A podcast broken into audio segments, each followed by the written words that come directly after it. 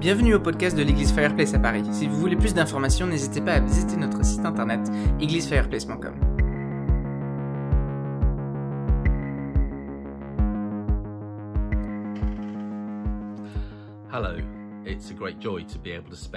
Bonjour, c'est une vraie joie de pouvoir euh, prendre du temps avec vous aujourd'hui, à ouvrir la parole de Dieu et on va lire dans Philippiens, la lettre de Paul aux Philippiens dans un instant pour recevoir le Saint-Esprit, parce qu'il est ici avec nous, et pour pouvoir répondre à ce que Dieu est en train de dire aujourd'hui.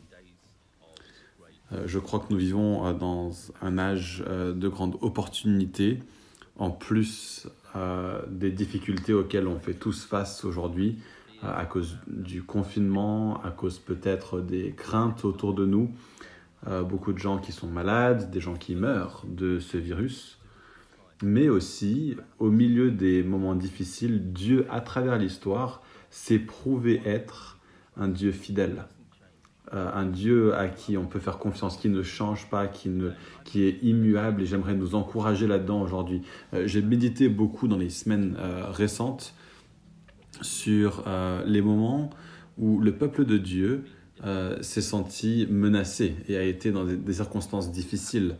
Euh, bien sûr, pour nous, euh, dans les pays occidentaux, ça fait longtemps qu'on n'a pas vécu ça, mais il y a des personnes dans le monde, euh, maintenant, qui, pendant un temps, en tant que chrétiens, ont été persécutés et ils ont vécu avec ça avant même que nous vivions avec cette pandémie récente du Covid-19 qu'on traverse en ce moment. Et à travers l'histoire, on a vu comment les chrétiens ont vécu pendant des périodes de famine euh, où ça les a affectés, mais comme on voit dans le livre des Actes euh, et dans les lettres de Paul, comment les chrétiens ont répondu aux besoins autour d'eux pendant euh, ces moments difficiles et qu'ils ont donné. Et pendant ces moments de confinement, et un moment où notre aptitude et notre liberté d'agir dans des manières euh, dont on ne pourrait pas habituellement, euh, où ça, ça se trouve limité. Et lorsque peut-être on est craintif par rapport à demain et que notre sécurité de l'emploi, nos revenus, nos relations peut-être sont plus sous stress qu'à un autre moment, c'est bon d'être encouragés par l'exemple d'autres qui euh, ont euh, tendu la main vers Dieu par la foi et ont fait des choses incroyables, qui ont rendu témoignage à l'amour, à la miséricorde, à la grâce, à la puissance de Jésus au milieu de moments tellement difficiles. Parce que voilà exactement euh, ce que l'histoire de l'Esprit de Dieu qui agit à travers et en son peuple dans l'histoire nous enseigne. Alors, je vous parle depuis mon bureau, J'aime lire euh, et j'ai hérité beaucoup de livres à travers euh, ma famille des deux côtés. Euh, les deux côtés étaient des disciples de Jésus et beaucoup des livres autour de moi dans mon bureau m'ont été transmis, légués par mes parents, mes oncles, mes tantes. Une de mes tantes vivait, a, a traversé l'occupation allemande et a tenu un journal intime pendant ce temps. Et on s'est dit que ces journaux intimes euh, avaient été perdus. On les avait cherchés depuis des années. Et il y a de ça quelques semaines, euh, j'ai ramassé une vieille caisse. Euh, je pensais que c'était une vieille caisse vide, mais je l'ai ouverte et j'ai trouvé dedans beaucoup de petits livres comme celui-ci. Et ils sont les journaux intimes de ma tante de la Seconde Guerre mondiale. Donc il y a 80 ans, elle a commencé en 1940, juste alors que les nazis euh, venaient et ont traversé le nord de la France, euh, alors que Paris était pris par eux, que la Normandie euh, aussi, et ces îles, Guernesey, Jersey, les autres îles, ont été menacées de façon croissante. Et les gens ne savaient pas quoi faire, ils étaient craintifs de ce qui allait se passer. Le gouvernement britannique a choisi de ne pas les défendre et donc, beaucoup de gens avaient peur pour leur vie. Des milliers de milliers euh, d'enfants ont été évacués euh, vers le Royaume-Uni sans savoir quand est-ce qu'ils allaient revoir leurs parents. Bien entendu, ils ne savaient pas que ce serait cinq années ou plus pour beaucoup d'entre eux, alors qu'ils ont fini euh, leur cursus scolaire là-bas. Et c'est pour cette raison que la le, langage a changé à Guernesey, parce que beaucoup d'entre eux euh, ont traversé vers l'Angleterre avec euh, le patois normand comme leur langage principal et sont revenus parlant anglais, en fait avec des accents du Yorkshire ou du Lancaster. Et des générations entières ont perdu cette capacité à continuer à parler euh, le français normand. Mais j'aimerais repartir jusqu'à 1940 et lire quelque chose euh, du journal intime de ma tante. Parce que véritablement, ça m'a parlé, ça m'a encouragé. Je crois que ça pourrait faire la même chose pour vous. C'était le jour où les Allemands ont bombardé Guernesey. Ils ont bombardé euh, le Havre, où, se trouvaient les bateaux. Euh, beaucoup, beaucoup de gens euh, ont été blessés pendant cette période et elle écrit euh, de la peur, la crainte que les gens ont ressentie. Mais elle exprime aussi, comme elle écrit, alors qu'elle écrit, qu'elle prie pour les gens autour d'elle qui ne connaissent pas Jésus, qu'ils puissent pendant cette période s'agripper à Dieu par la foi et commencer à venir, à Jésus comme leur Seigneur et leur Sauveur. Et une de ces personnes était une mère célibataire qui s'appelait Amy. Elle avait un petit garçon, je ne savais pas quel âge il avait, qui s'appelait Roy. Et on peut lire fréquemment que ma tante euh, est en train de prier pour Amy. Et en ce jour euh, où les Allemands ont bombardé l'île, elle écrit ceci. Il y avait certains membres de la famille qui pensaient euh, de l'évacuation, d'aller au bateau, et puis les sirènes des raids aériens ont commencé. Et elle dit, nous étions tous ensemble dans le hall. Ça, c'est juste de l'autre côté de cette pièce. Et j'imagine que mes grands-parents étaient là. J'imagine euh, que mes autres oncles et tantes, parce que c'était une grande famille, euh, étaient là aussi. Et elle dit, ils étaient tous regroupés dans le hall. Et puis elle dit, nous avons chanté un hymne. Et Dorothée, une de mes autres tantes, euh, prend soin de euh, Roy, le petit garçon de Amy. Ils entendent des mitraillettes et puis des bombes. Ted, un de mes autres oncles, et ses garçons sont dans un bateau à Kobo, ça c'est un des ports à l'ouest de chez nous, et ils se font tirer dessus. Euh, il y a des camions à Weybridge avec des tomates pour le bateau. C'est là où mon père, mon père était un fermier et puis il cultivait des tomates, il les emmenait tous les jours euh, vers les bateaux pour le marché anglais. Et il est dit ici, Will, c'est-à-dire mon père,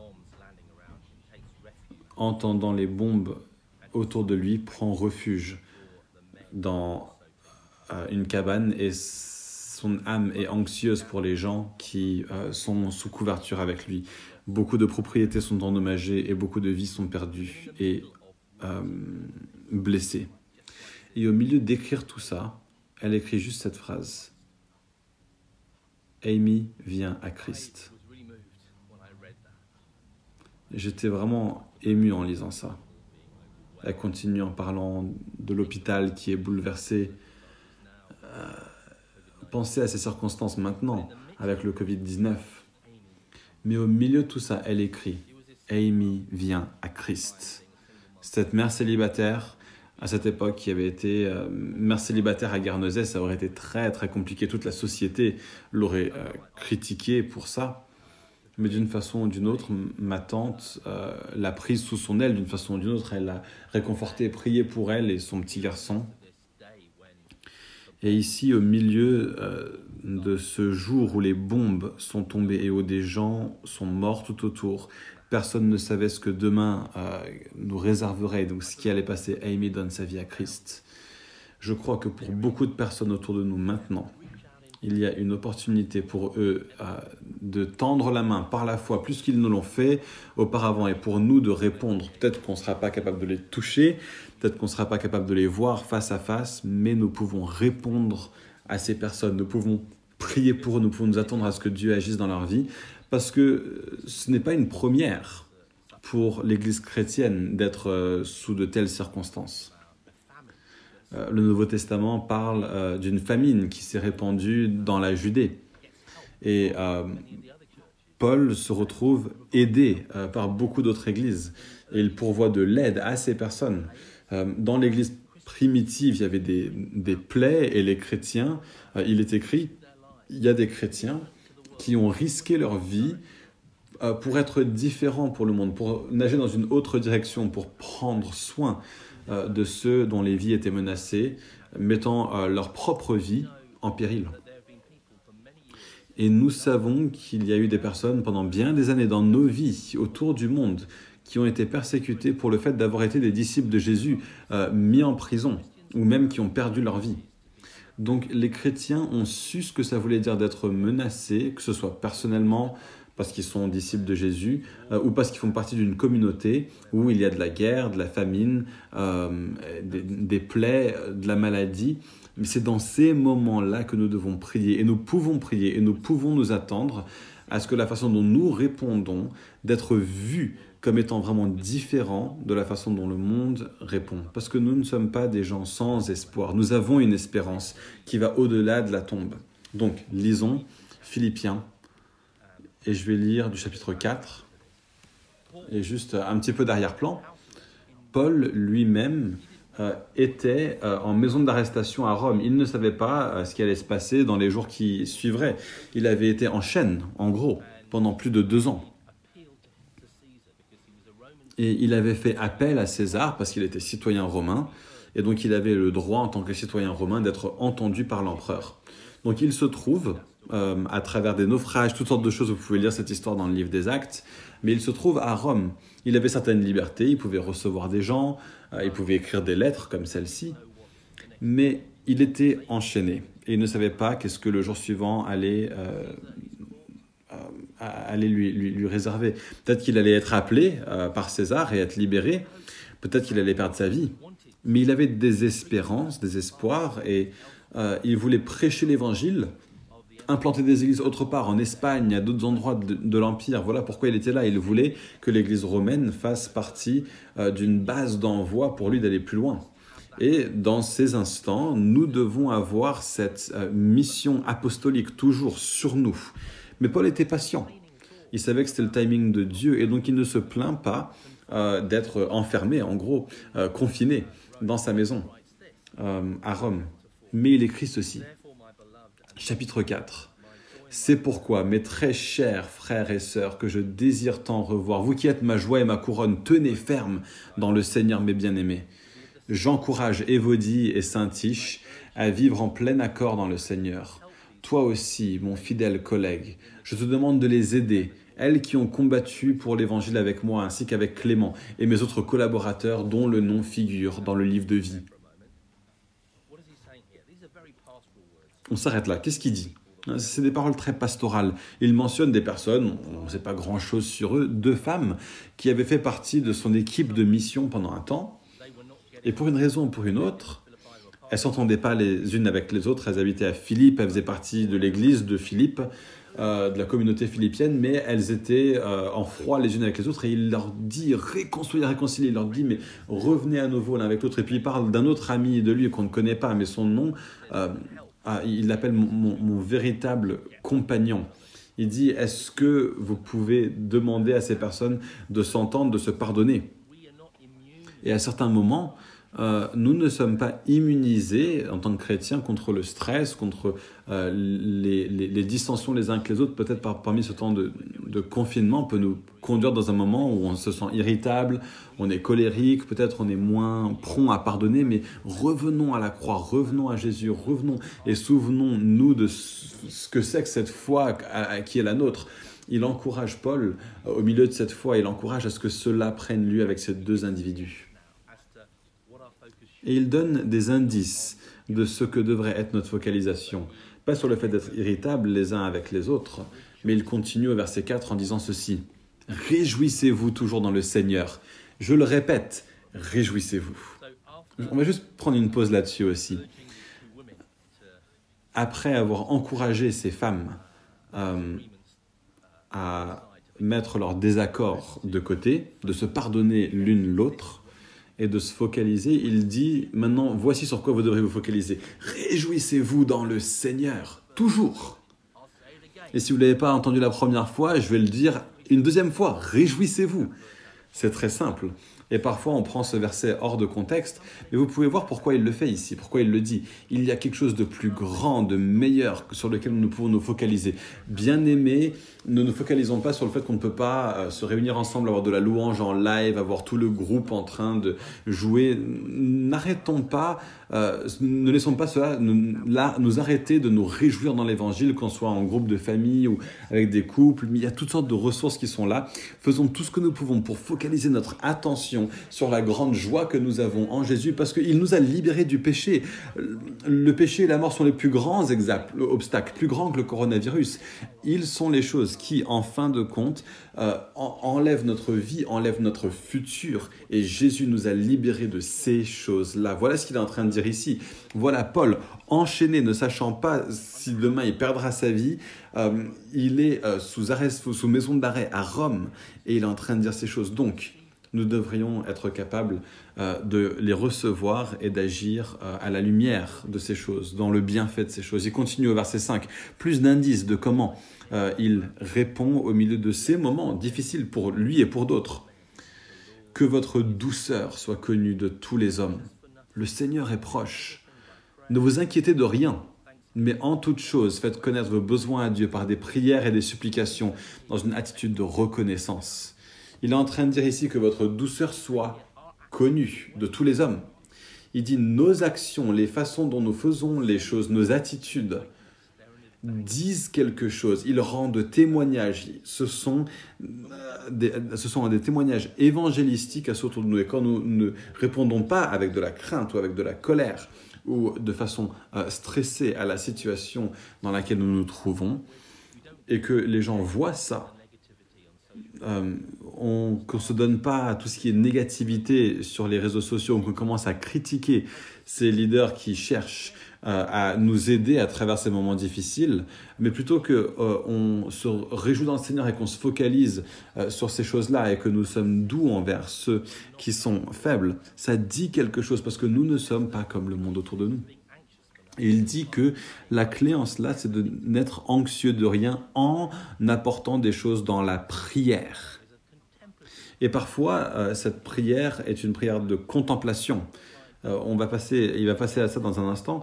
C'est un petit peu euh, comme suggérer que nous devrions nous arrêter, respirer, réfléchir, nous souvenir, méditer sur certaines choses qui vont nous aider à nous focaliser et à nous réjouir, à trouver notre joie en Jésus. Donc il continue en disant ceci. Et la paix de Dieu qui dépasse tout ce que l'on peut comprendre gardera votre cœur et vos pensées en Jésus-Christ. Autrement dit, voilà la promesse. Si nous réussissons à, bien, orienter notre cœur, on apporte nos prières, euh, nos soucis, plutôt que de, les tenir de façon anxieuse, mais qu'on les apporte à Dieu dans la prière, alors Dieu en retour va remplir nos pensées avec la paix. Et ce n'est pas une paix que nous aurons depuis la logique du monde, depuis les arguments autour de nous, euh, de savoir que le gouvernement est au contrôle. Euh, et je dis ça en tant que ministre du gouvernement. Euh, en fin de compte, voilà, ne voilà pas où se trouve notre paix. La seule paix est celle qui se trouve en Jésus. Et celle-ci dure au-delà de la tombe elle-même. Cette paix-là, gardera nos cœurs. C'est une paix que le monde ne peut pas nous donner, mais il nous protège du type de crainte et de peur que nous pouvons constater autour de nous dans le monde. Et puis verset 8, à nouveau, dans le contexte, il dit ceci, Enfin, frères et sœurs, portez vos pensées sur tout ce qui est vrai, tout ce qui est honorable, tout ce qui est juste, tout ce qui est pur, tout ce qui est digne d'être aimé, tout ce qui mérite l'approbation, ce qui est synonyme de qualité morale, ce qui est digne de louange méditez sur ces choses. Ce que vous avez appris, reçu et entendu de moi, et ce que vous avez vu en moi, mettez-le en pratique, et le Dieu de la paix sera avec vous. Voilà un petit indice sur comment Paul gère les situations difficiles comme celle dans laquelle il se trouve en cet instant quand il écrit ne sachant pas ce que demain lui réserve. Craintif par rapport au fait qu'il ne peut pas faire quoi que ce soit, il est limité dans où il peut aller, euh, qui il peut voir et qu'est-ce qu'il peut physiquement faire. Voilà un petit indice il médite, il se concentre sur les bonnes choses, sur les choses qui sont vraies, les choses qui sont nobles, les choses qui apportent de la joie et de l'espérance. il se permet de contempler là-dedans, parce que c'est dans cet environnement que nous pouvons véritablement connecter avec Dieu et apporter nos craintes à la surface et laisser Dieu en prendre soin. Voilà comment nous atteignons ce Dieu de paix qui, dans la difficulté, reconnaît que nous avons des problèmes. Il sait que nous sommes humains. Dieu a envoyé Jésus, son Fils, dans ce monde en tant qu'être humain pour expérimenter ce que ça voulait dire d'être humain. Et donc, Dieu n'est pas euh, inconscient des craintes et des soucis autour de nous. Plutôt, il est avec nous au milieu de ces choses. Mais il veut que nous choisissions de nous euh, concentrer sur sa vérité, sur ce qu'il peut apporter, parce qu'il est Dieu et il est au contrôle. Rien de tout ceci n'est un choc ou une surprise pour lui. Donc j'aimerais nous encourager d'être comme ça. Et j'aimerais euh, finir avec quelques paroles euh, de Jésus et de les mettre à nouveau dans leur contexte, parce que cette vérité que nous venons de partager depuis la fin de Philippiens est également euh, quelque chose euh, duquel nous trouvons Jésus en parler, on trouve à la fin de Matthieu, euh, chapitre 5, et à nouveau, c'est un passage qui est connu, et je ne vais pas le prendre de son contexte, je vais essayer de le garder dans le contexte original. Jésus dit ceci.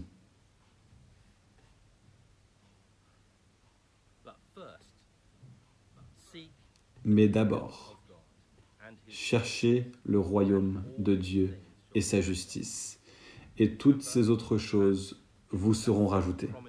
Vous vous souvenez de cette promesse?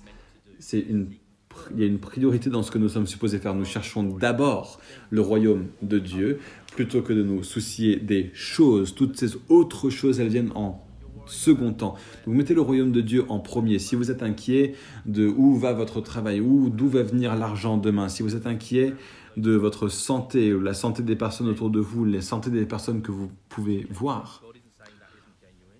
C'est véritable, Dieu n'est pas en train de dire que c'est pas véritable, c'est pas ce que Jésus est en train de dire ici, mais il est en train de dire cherche d'abord le royaume de Dieu. Et ça, ça résonne, en tout cas avec moi. C'est important que je cherche d'abord le royaume de Dieu, la volonté de Dieu, la vérité de Dieu, d'abord dans ma vie. Mais il continue en disant ceci.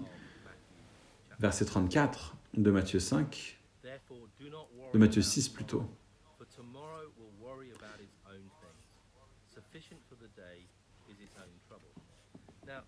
Ne vous inquiétez donc pas du lendemain, car le lendemain prendra soin de lui-même.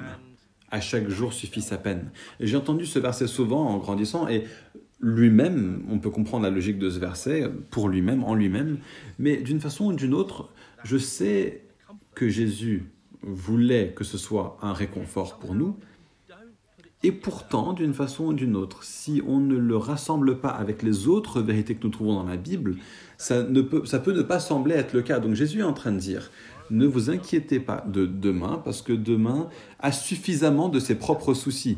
Euh, autrement dit, il est en train de dire, euh, n'amasse pas tes soucis. Et ça, je pense qu'on peut le comprendre, la logique là-dedans, euh, d'avoir une grande pile de soucis, de les remettre, ça ne m'aidera pas en fin de compte mais il est en train de dire à chaque jour suffit sa peine. Autrement dit, Jésus est en train de dire, semble-t-il, vous avez suffisamment de soucis aujourd'hui. Et il veut que ce soit un réconfort pour nous. Mais je pense dans certaines circonstances, je me suis dit, hmm, eh ben, c'est vrai, mais je ne suis pas sûr que si je suis vraiment réconforté par ça, à moins que je le mets de côté avec d'autres vérités que je trouve dans la parole de Dieu. Et bien sûr, Jésus, ses disciples, plutôt les auditeurs de Jésus, auraient été familiers avec l'Ancien Testament, et particulièrement peut-être avec le prophète euh, Jérémie et son livre des Lamentations. Lamentation, comme le dit le nom, euh, était un chant de lamentation. C'était une euh, complainte sur la perte de la ville de Dieu, Jérusalem, et sur le temple, euh, et euh, le peuple de Dieu qui se détourne de Dieu et toute la destruction qui est venue en conséquence de ça. Et au milieu de ce poème de lamentation, on trouve au chapitre 3 que Jérémie dit ceci. Bien que les miséricordes de Dieu, pardon, à travers les miséricordes de Dieu, nous ne sommes pas consumés parce que ses compassions n'échouent pas. Ils sont nouveaux chaque matin. Grande est ta fidélité. C'est chapitre 3 de Lamentation, versets 22 et 23. Autrement dit, il est en train de dire ceci. La grâce de Dieu et sa miséricorde est fraîche chaque jour. Dieu nous donne de la miséricorde et de la grâce pour chaque jour. Nos problèmes ne sont pas si grands qu'ils vont nous surmonter. En fait, Dieu va se démontrer être vrai à travers nos difficultés. Donc si on met ça avec les paroles de Dieu disant, vous avez assez de soucis pour chaque jour, ce qu'il est en train de dire, c'est ceci. Mettez ces choses avec les lamentations. Il est en train de dire ceci. Dieu donne à chaque jour suffisamment de grâce et le bon type de miséricorde pour vous qui vont parfaitement coller les problèmes auxquels tu fais face pour la journée. Donc, ne commence pas à te soucier des problèmes de demain parce que tu n'as pas encore de grâce ou de miséricorde pour ces problèmes encore. Dieu t'a donné de la grâce pour aujourd'hui. Il veut que tu t'appuies sur lui pour aujourd'hui et tu lui fais confiance à lui pour demain. Quand tu arriveras à demain, tu auras de la grâce fraîche pour ces problèmes-là. Mais dès maintenant, concentre-toi sur le fait de régler les problèmes que tu as et d'avoir ça juste dans ta pensée, dans ta tête. Voilà pourquoi Jésus nous encourage à prier dans sa prière. Donne-nous aujourd'hui notre pain quotidien. Il ne nous encourage pas à prier Donne-nous aujourd'hui le pain dont on aura besoin pour demain. Il veut que chaque jour nous venions et que nous ayons la manne fraîche qui ne peut venir que par une vie vécue quotidiennement avec lui dans le maintenant.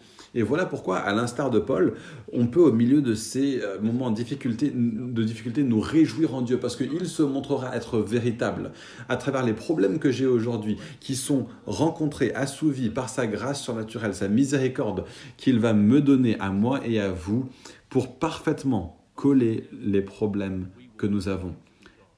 Et en faisant cela, nous prouverons qu'il est Dieu et qu'il est bon parce que voilà qui il est. Merci de m'avoir écouté. Prions ensemble. Père, je te remercie pour chaque personne qui a entendu ce message. Tu connais leur cœur, tu connais leurs problèmes, tu connais leurs soucis maintenant. Et tu as de la grâce à leur donner et de la miséricorde à leur donner pour calmer leurs craintes et pour répondre à leurs anxiétés et tu le feras parce que tu es un bon Dieu. Et tu veux que nous soyons des témoins de ta paix et de ta joie qui vient du fait de connaître Jésus et de savoir qu'il est notre Sauveur. Il est celui qui nous délivre du péché et de la mort, qui nous libère. Donc Saint-Esprit, viens rendre ces choses réelles dans nos cœurs maintenant. Que nous puissions choisir aujourd'hui de dire j'ai confiance en Jésus pendant ce temps. Et je regarderai à lui pour être mon guide et ma paix. Pour ta gloire, nous prions. Amen. Merci d'avoir écouté ce podcast. Si vous voulez plus d'informations, n'hésitez pas à aller sur notre site internet églisefireplace.com ou notre chaîne YouTube youtube.com slash